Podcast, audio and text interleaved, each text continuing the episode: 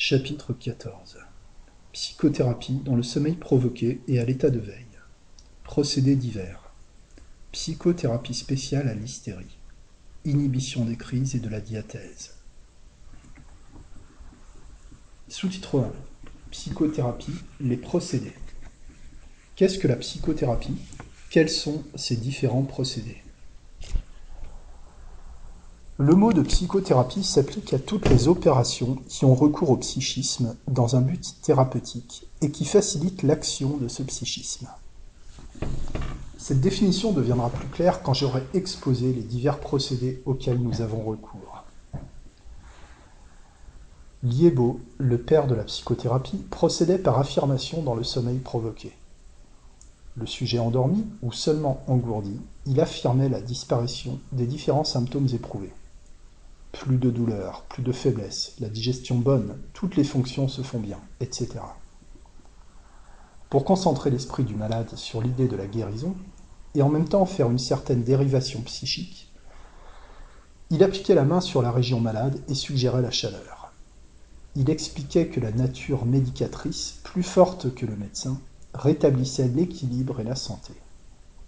Le malade restait assis sur le fauteuil, passif, pendant cette suggestion verbale qui durait plusieurs minutes, et les séances suggestives étaient répétées le plus souvent possible.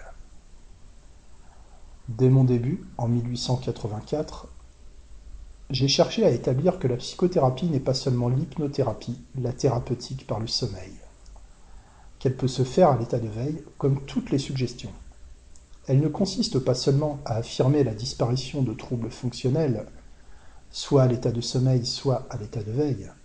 Elle comprend tous les procédés qui agissent sur le psychisme, soit pour renforcer l'idée qu'on veut introduire dans le cerveau, soit pour faciliter la transformation de l'idée en acte, c'est-à-dire l'idéodynamisme. Le sommeil provoqué peut être parfois un adjuvant utile parce qu'il supprime dans une certaine mesure le contrôle et exagère l'automatisme cérébral, l'idéodynamisme. Mais l'expérience m'a montré que le sommeil n'est pas nécessaire, parce que la suggestibilité peut être suffisamment actionnée à l'état de veille. De plus, ainsi que nous allons le voir, le sommeil ou état passif peut être un obstacle parce qu'il faut souvent la collaboration active du sujet pour permettre à la suggestion d'être efficace. La psychothérapie comprend des procédés divers adaptés à la maladie et à l'individualité psychique. Et d'abord la suggestion verbale, comme le faisait Liebo, comme je la faisais après lui à l'état de sommeil et plus souvent depuis 15 ans à l'état de veille, c'est l'affirmation simple de la guérison. C'est plus que l'affirmation simple, c'est la persuasion qui consiste à renforcer l'idée par le raisonnement, par la démonstration aidée d'une insinuation forte ou douce, destinée à frapper sa sensibilité en même temps que sa raison, à l'émouvoir, à l'impressionner, à l'intimider si c'est nécessaire à l'attendrir, si c'est utile, car la raison vit aussi de sentiments. Car le cerveau se détermine autant par le sentiment que par la raison. Dans tous mes écrits et ceux de mes élèves depuis le début de mes études sur la suggestion, j'ai montré que celle-ci n'est autre chose que de la persuasion. Et cependant, il y a quelques années, le professeur Dubois de Berne croit avoir inventé une méthode nouvelle qu'il appelle la persuasion par la parole seule, s'adressant uniquement à la raison. Ce serait la psychothérapie rationnelle qu'il croit substituer à ma psychothérapie qu'il dit thaumaturgique. Monsieur Dubois commence d'abord par substituer à ma conception de la suggestion celle-ci. Ouvrez les guillemets. La suggestion agit par les voies tortueuses de l'insinuation. La persuasion s'adresse loyalement à la raison du sujet. L'une s'adresse à la fois aveugle, l'autre au raisonnement logique affiné. Fermez les guillemets. Conclusion, il persuade par un raisonnement loyal je suggestionne par un vrai cambriolage cérébral. Je suis un thaumaturge, je fais avaler à une malade des poissons d'avril. Obligé cependant de reconnaître que je fais aussi de la médecine morale, et voulant absolument s'approprier la découverte rationnelle de celle-ci, il ajoute Ouvrez les guillemets. Sans doute, il ne néglige pas l'influence morale, la paternelle exhortation, mais cette orthopédie est encore trop fruste, trop rapide.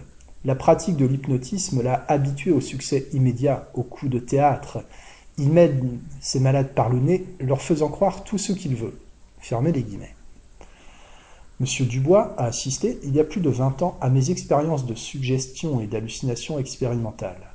Croit-il, malgré tout ce que j'ai dit et écrit, ou voudrait-il faire croire que ma thérapeutique suggestive ressemble à cette pseudo-thaumaturgie expérimentale Mes écrits et ceux de mes élèves sont là pour protester contre cette dénaturation systématique et audacieuse de la vérité. Les lecteurs de ce livre me pardonneront cette diversion pro-domo-mea, mais l'affirmation de M. Dubois a fait les adeptes en France. Et des articles sont publiés sur la psychothérapie où l'on déclare Dubois et son promoteur, et où mon nom n'est pas prononcé, pas plus que celui de Liébeau. La persuasion verbale s'adressant à la raison seule, même s'adressant de plus au sentiment, n'est qu'un des procédés de la suggestion. Elle ne la comprend pas toute entière. D'autres procédés suggestifs peuvent réussir là où le raisonnement échoue.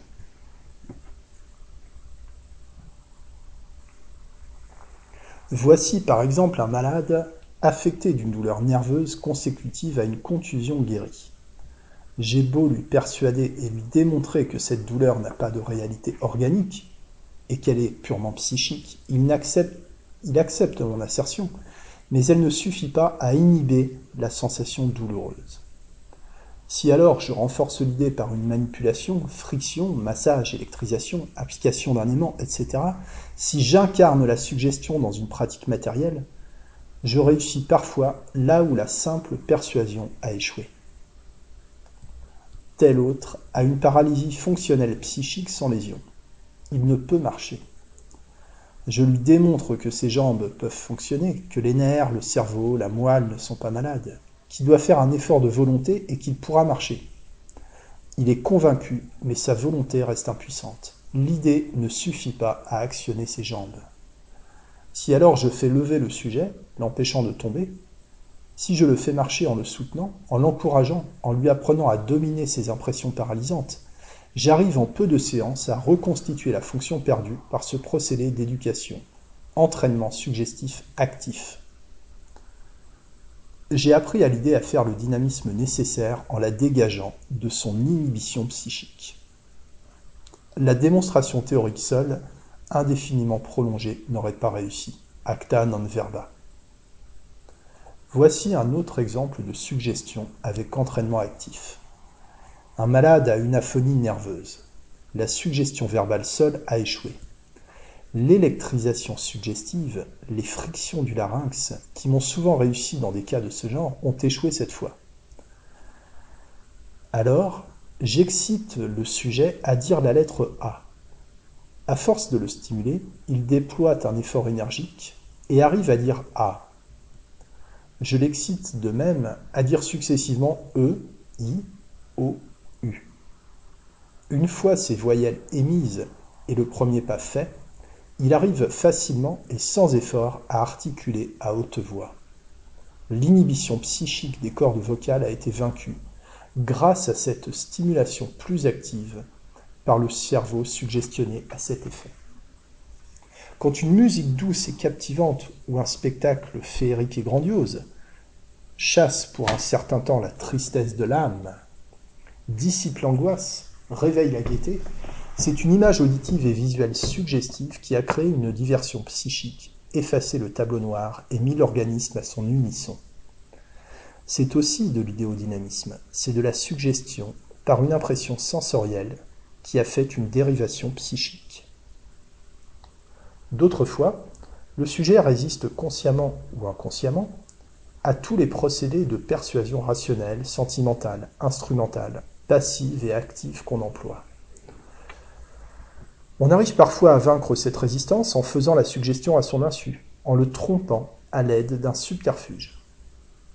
Voici un exemple instructif que j'ai déjà rapporté. Une jeune fille de 18 ans a depuis 14 mois une psychonévrose traumatique de la main droite caractérisée par une paralysie de cette main qui ne peut ni s'ouvrir ni se fermer complètement. Et de plus, une anesthésie totale exactement limitée à la ligne radiocarpienne du poignet. Tous les traitements, friction, massage électricité ont échoué. J'essaye la persuasion, les aimants, je mets tout en œuvre. La malade maintient sa paralysie. Alors, j'emploie un stratagème. Je dis à la malade que la paralysie persiste, mais qu'il peut cependant y avoir une légère amélioration par l'aimant que je viens d'appliquer. Et pour m'en assurer, dis-je, je vais explorer la sensibilité avec l'épingle. Ayant constaté que la frontière de l'anesthésie est toujours sur la ligne radiocarpienne, je l'inscris sur la main avec un crayon rouge, mais à un travers de doigt en avant de la ligne réelle accusée par l'épingle, avançant ainsi frauduleusement la frontière à l'insu de la malade. Puis je la laisse regarder la main en lui, en lui montrant la ligne rouge qui marque la limite de l'anesthésie. Avec l'épingle, je pique en avant de cette ligne, depuis l'extrémité des doigts, d'avant en arrière, en insistant bien sur la persistance de l'anesthésie. La malade suit avec attention. J'arrive à la ligne rouge, je pique à ce niveau, la malade sent. Elle est tombée dans le piège. Le lendemain, par le même subterfuge, j'avance encore d'un travers de doigt. La malade reconnaît qu'elle a gagné du terrain je montre que la vie revient dans la main avec la sensibilité.